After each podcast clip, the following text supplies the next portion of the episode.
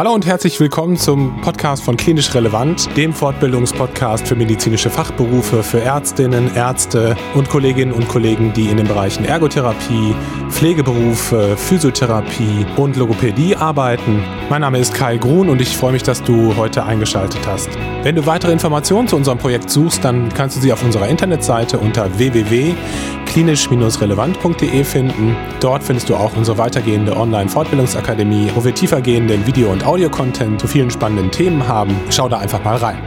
Das heutige Podcast-Interview ist mit einem alten Bekannten, nämlich Dr. Mustafa Chitak, unser Endoprothetik-Spezialist, der schon mehrere Podcasts auf klinisch relevant veröffentlicht hat. Er hat Podcasts zu den Themen Knie- und Hüft-Endoprothetik gemacht ich wünsche dir ganz viel Spaß beim Zuhören und viele neue Erkenntnisse für deine berufliche Tätigkeit.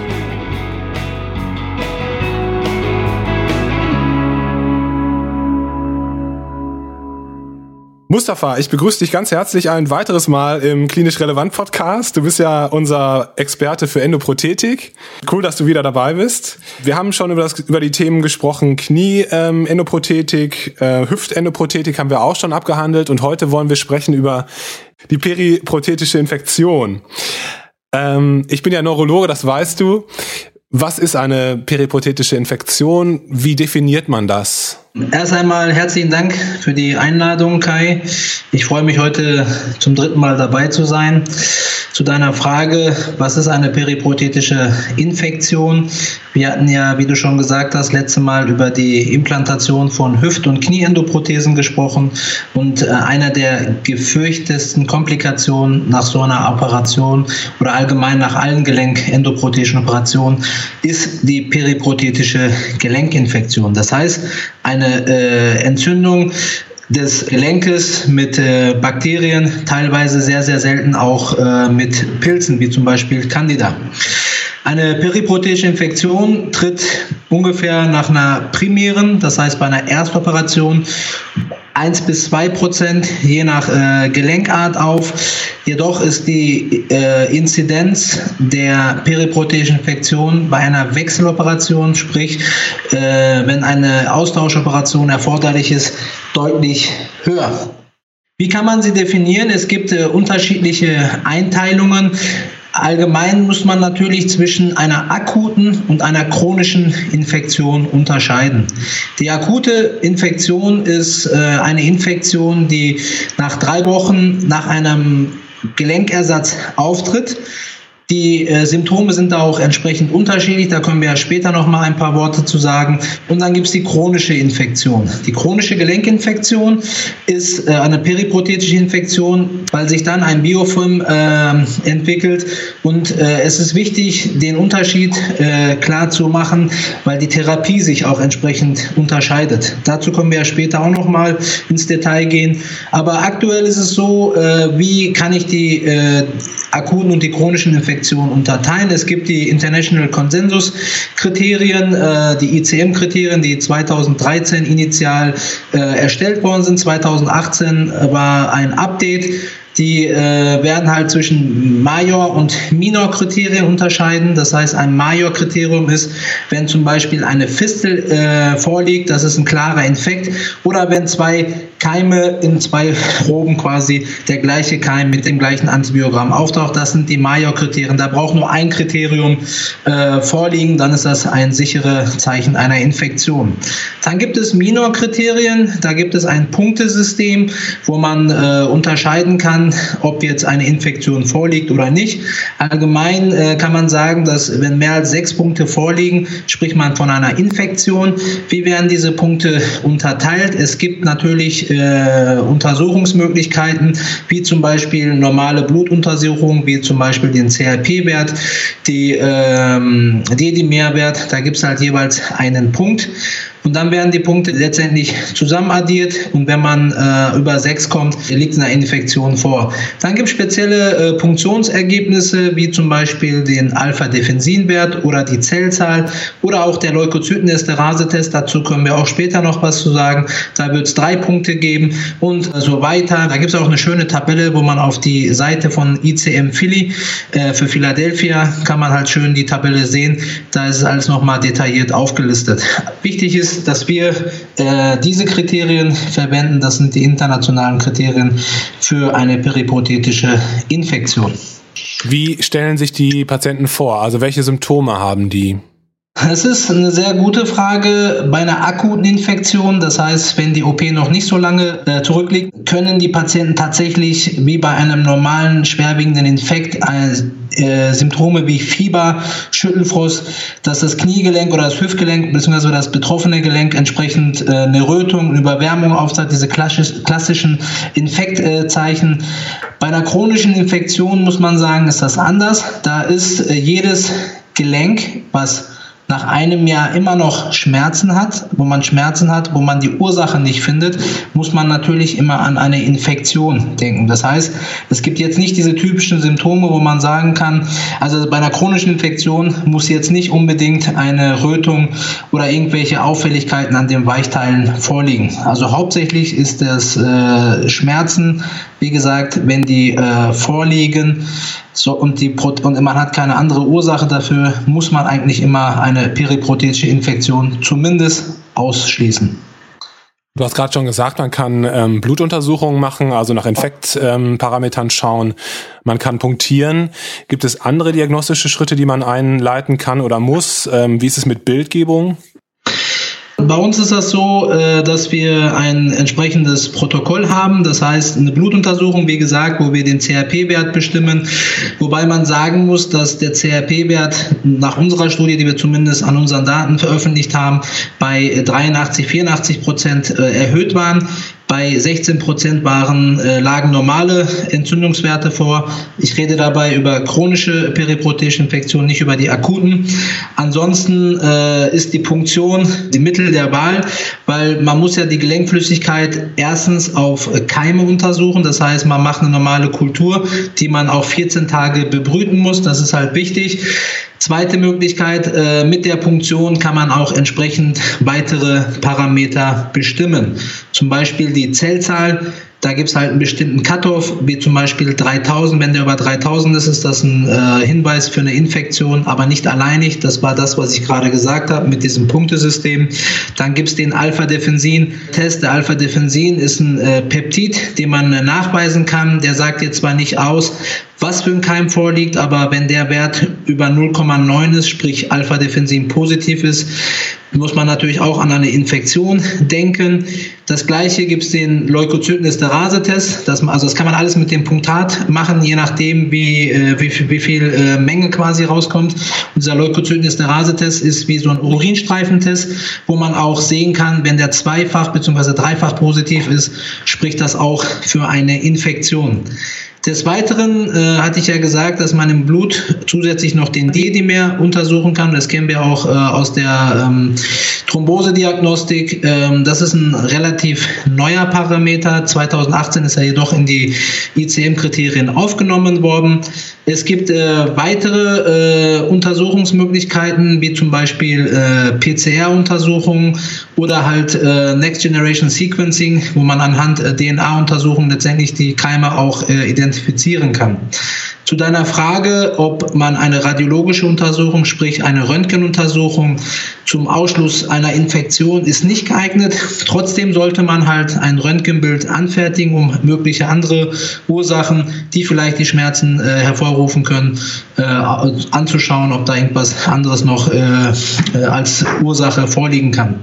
Ansonsten äh, bei Fällen, extrem selten, kann man natürlich auch eine erweiterte Untersuchung machen, wie zum Beispiel die Leukozytensintigraphie bei Patienten zum Beispiel, die vielleicht mal eine Osteomyelitis äh, im Knochen hatten, um zu gucken, ob da noch Aktivität ist, aber das ist wirklich extrem selten, eigentlich nicht routinemäßig. Was würdest du sagen, sind wichtige Strategien, um zu verhindern, dass es überhaupt zu so einer Infektion kommt? Sag ich jetzt mal bei der Primär- oder bei der Sekundäroperation. Was sind da wichtige Schritte? Also es gibt äh, verschiedene Risikofaktoren, die eine periprothetische Infektion begünstigen können.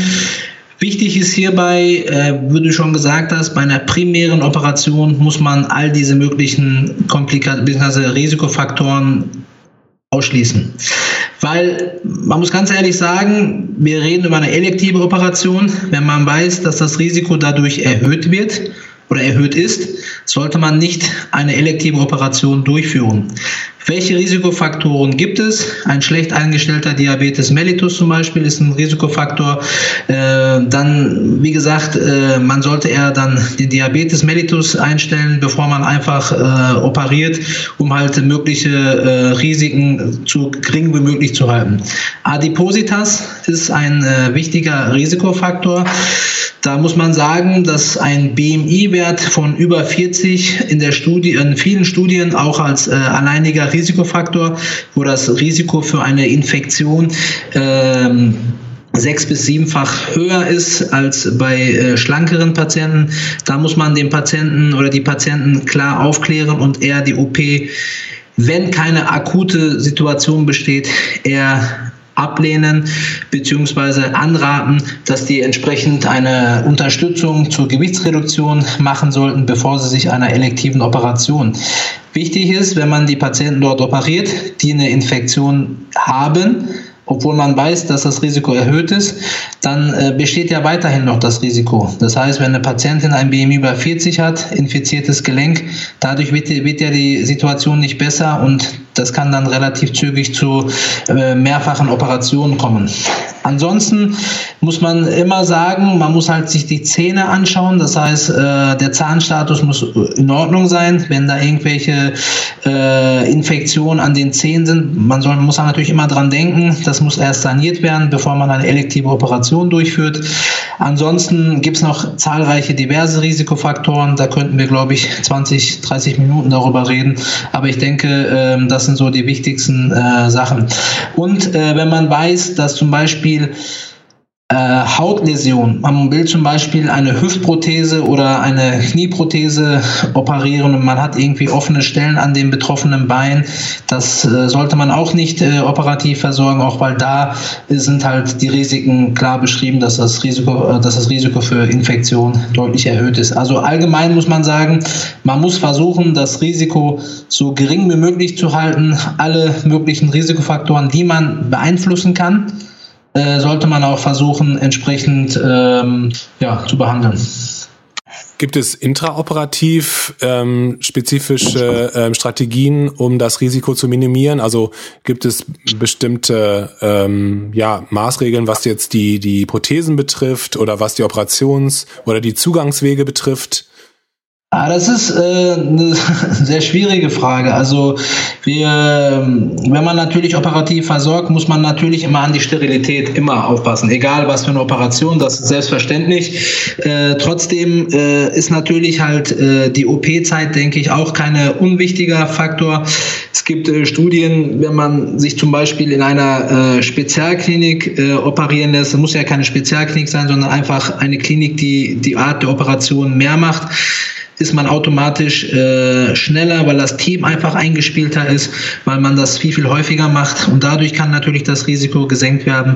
Ansonsten ähm, muss man auch sagen, dass man natürlich, wie gesagt, im OP darauf achten muss, dass man, wenn irgendwie äh, eine kleine äh, Sterilität, Maßnahme nicht gewährleistet, dass man das sofort sagen sollte und äh, dass man nicht weitermachen sollte, beziehungsweise die entsprechenden Instrumente sofort verwerfen sollte. Ansonsten muss man sagen, äh, an den Prothesen, äh, ja, da gibt es auch bei den Gleitpaarungen, bei den Hüften, da wird zumindest äh, gesagt, dass wenn man Keramik, äh, Polyethylen bzw. Keramik, Keramik, hätte man geringe Risiko, geringeres Risiko für Infektion. Aber da muss man wirklich sagen, äh, dass da die Studien noch nicht so richtig ausgereift sind. Ähm, dann lass uns doch gerne zur Therapie kommen. Angenommen, wir haben die Diagnose gestellt von einer akuten oder von einer chronischen äh, periprothetische Infektion. Was muss man machen? Also ähm, wie sieht die äh, antibiotische Therapie aus? Wie lange muss die durchgeführt werden? Also es ist so, ähm, du hast ja gerade die akute Infektion angesprochen. Wir können ja damit beginnen. Wenn man eine akute Infektion hat, sollte man, wenn natürlich ähm, das Risiko vorliegt, dass die Entzündungswerte so hoch sind, dass man schon von einer Präsepsis oder Sepsis äh, redet, muss man natürlich notfallmäßig sofort operieren. Was sollte da gemacht werden? Man sollte die mobilen Teile auswechseln, das Ganze mit äh, Polyhexanitlösung zum Beispiel spülen mit 6 Liter und anschließend äh, debridieren und äh, die Wunde wieder verschließen. Also postoperativ muss man natürlich, äh, weil man ja im OP äh, entsprechend äh, Proben entnimmt, würde man erstmal mit einer äh, kalkulierten Antibiotikatherapie präoperativ beginnen.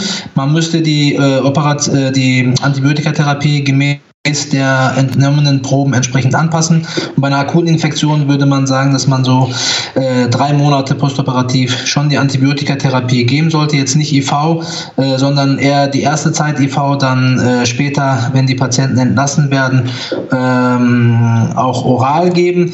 Bei der akuten Infektion muss man sagen, wenn man so einen Erhaltungsversuch macht, das heißt, man wechselt ja alle mobilen Teile, muss man natürlich schauen, ob der Erhaltungsversuch äh, gelingt. Ansonsten, wenn das nicht gelingt, dann muss man halt an eine Austauscheroperation nachdenken, das heißt, wo dann die Prothese letztendlich äh, ausge ausgetauscht wird.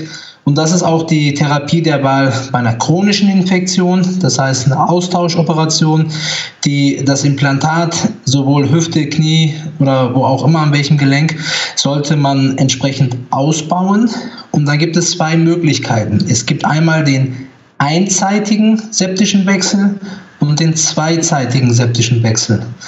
Weltweit ist der zweizeitig septische Wechsel immer noch als Goldstandard anzusehen.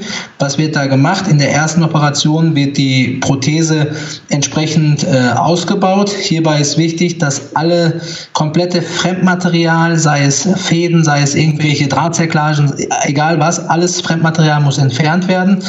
Das Ganze muss äh, äh, gründlich sauber gemacht werden. Und anschließend würde man dann entsprechend einen sogenannten Spacer, so einen äh, Platzhalter, was man auch so schätzt, was mit Antibiotika äh, beladen ist, äh, entsprechend eingesetzt werden. Dabei gibt es zwei unterschiedliche Formen zwischen mobilen und statischen Spacern. Mobil, wie der Name sagt, man äh, kann damit zum Beispiel äh, mit, der, ähm, mit dem Kniegelenk, am Beispiel jetzt am Kniegelenk, kann man auch das Kniegelenk letztendlich bewegen.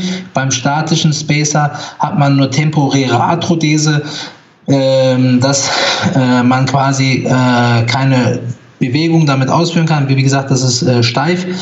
Nach einer zweiten Operation wird dann die Prothese ausgebaut und dann eine äh, Reimplantation der erneuten Prothese letztendlich durchgeführt. Nachteile dieser Operation sind, dass natürlich zwei Operationen von vornherein also geplant sind. Das heißt, der Patient muss sich zwei Operationen ähm, unterziehen lassen. Äh, Risiko ist natürlich auch da, wenn man zweimal operiert, dass auch bei kranken Patienten das Risiko für Komplikationen bzw. für Mortalität erhöht sein kann, dass natürlich auch die ähm, Zufriedenheitsrate der Patienten geringer ist als bei dem einzeitigen Verfahren, was ich gleich nochmal berichten werde im Detail.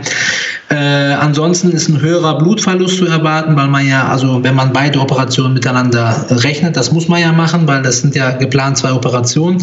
Und die Möglichkeit besteht ja auch noch, dass man vielleicht sogar eine dritte Operation benötigt. Wenn noch ein persistierender Infekt bestehen sollte, kann man ja keine Reimplantation äh, einbauen und äh, da müsste man nochmal einen Spacerwechsel zum Beispiel durchführen. Die Ergebnisse, was die Sanierungsrate angeht, das heißt die Infektsanierung bei ein- und zweizeitig septischen Wechsel sind eigentlich in der Literatur identisch. Da gibt es keine Unterschiede. Der einseitig septische Wechsel ist auch immer mehr äh, populär, nicht nur bei den Patienten, die das mitbekommen, sondern auch bei den Ärzten international. Ich hatte ja gesagt, dass weltweit immer noch der zweizeitige als Goldstandard anzusehen ist, aber der einseitig immer häufiger durchgeführt wird. Äh, man kann den einseitig-septischen Wechsel nicht bei allen Patienten durchführen. Äh, wir hatten ja gerade schon gesagt, dass bei der Diagnostik wichtig ist, dass man den Keimnachweis haben muss. Und das ist die Voraussetzung unter anderem. Also der einseitig septische Wechsel, der wurde in den 70er Jahren in der Endoklinik eingeführt. Seitdem wird das bei knapp 85 Prozent der Patienten durchgeführt. Und äh, man muss sagen, dass der einseitig septische Wechsel, wie der Name sagt, in einer Operation äh, alles erfolgt. Sprich, das, äh, was ich gerade geschildert habe, diese Entfernung von Prothesen und allem Fremdmaterial, dann dieses radikale Debridement, das heißt alles entzündliche Gewebe, sei es ähm, Weichteile, sei es Knochen, sollte entfernt werden oder muss entfernt werden und in der gleichen Operation wird dann die Prothese nach entsprechend äh, erneuten Abdecken und erneuter Aufbereitung der OP, sage ich mal, dann die Reimplantation erfolgen. Hierbei ist natürlich wichtig, dass man den Keim weiß, weil man ja das Antibiotikum, das Zement mit dem richtigen Antibiotikum mixen möchte. Deswegen ist halt als äh, Grundvoraussetzung, dass man eine Infektion, wo man den Keimnachweis hat. Das weitere äh, Voraussetzungen für einen einseitig septischen Wechsel sind halt unter anderem, äh, dass man die Wunde gleich wieder verschließen kann. Eine Fistel, eine kleine Fistel, wo man einen Wundverschluss erzielen kann in der gleichen Operation, ist keine Kontraindikation. Jedoch, wenn man größere Defekte hat, wo man einen Weichteilverschluss in der Operation nicht durchführen kann, das ist zum Beispiel auch ein äh, Grund, warum man keinen einseitig septischen Wechsel durchführen kann. Die Antibiotikatherapie, die du äh, gesagt hast, wird zwar immer noch in der Literatur kontrovers diskutiert, beziehungsweise es gibt noch keine richtigen Vorgaben. Ähm, ich hatte selbst darüber mit ähm, einem Kollegen eine systematische Übersichtsanalyse gemacht, wo man halt geschaut hat zwischen zwei Wochen beziehungsweise äh, länger als zwei Wochen, sechs bis ich glaube zwölf Wochen waren das, äh, gab es eigentlich keine Unterschiede in der Eradikationsrate. In, bei uns in der Klinik ist es so, dass die absolute Mehrheit der Patienten zwei Wochen dann äh, entsprechend IV-Antibiose bekommen und in der Regel dann äh, quasi durchwehren. Das heißt, die Patienten bleiben nach so einem Eingriff zwei Wochen stationär und wenn alles gut ist, können sie dann entlassen werden. Und wie gesagt, die Eradikationsrate ist geringer, da die Patienten äh, kürzere Dauer an Antibiotikatherapie kriegen, zeigt auch, hat auch unsere Studie gezeigt, die wir, ich glaube, letztes Jahr veröffentlicht haben, dass auch zum Beispiel akutes Nierenversagen, weil ja doch einige Antibiotika äh, stark auf die Niere gehen können, deutlich geringer ist, weil einfach die Dauer der Antibiotikatherapie kürzer ist. Wie ist das mit der Mobilisation von Patienten, die eine einseitige äh, Behandlung also, bekommen haben? Können die schon schnell wieder aufstehen? Genau, Mobilisation ist äh, kein Problem, also da gibt es keine Unterschiede. Natürlich kann es manchmal sein, dass man äh, Ausnahmen macht, aber die absolute Mehrheit kann eigentlich äh, voll belasten. Mustafa, vielen Dank. Äh, vielen Dank für deinen äh, sehr prägnanten und informativen Überblick. Das fand ich wie immer cool. Ähm, ja, und ich hoffe, dass wir uns bald widersprechen im Podcast.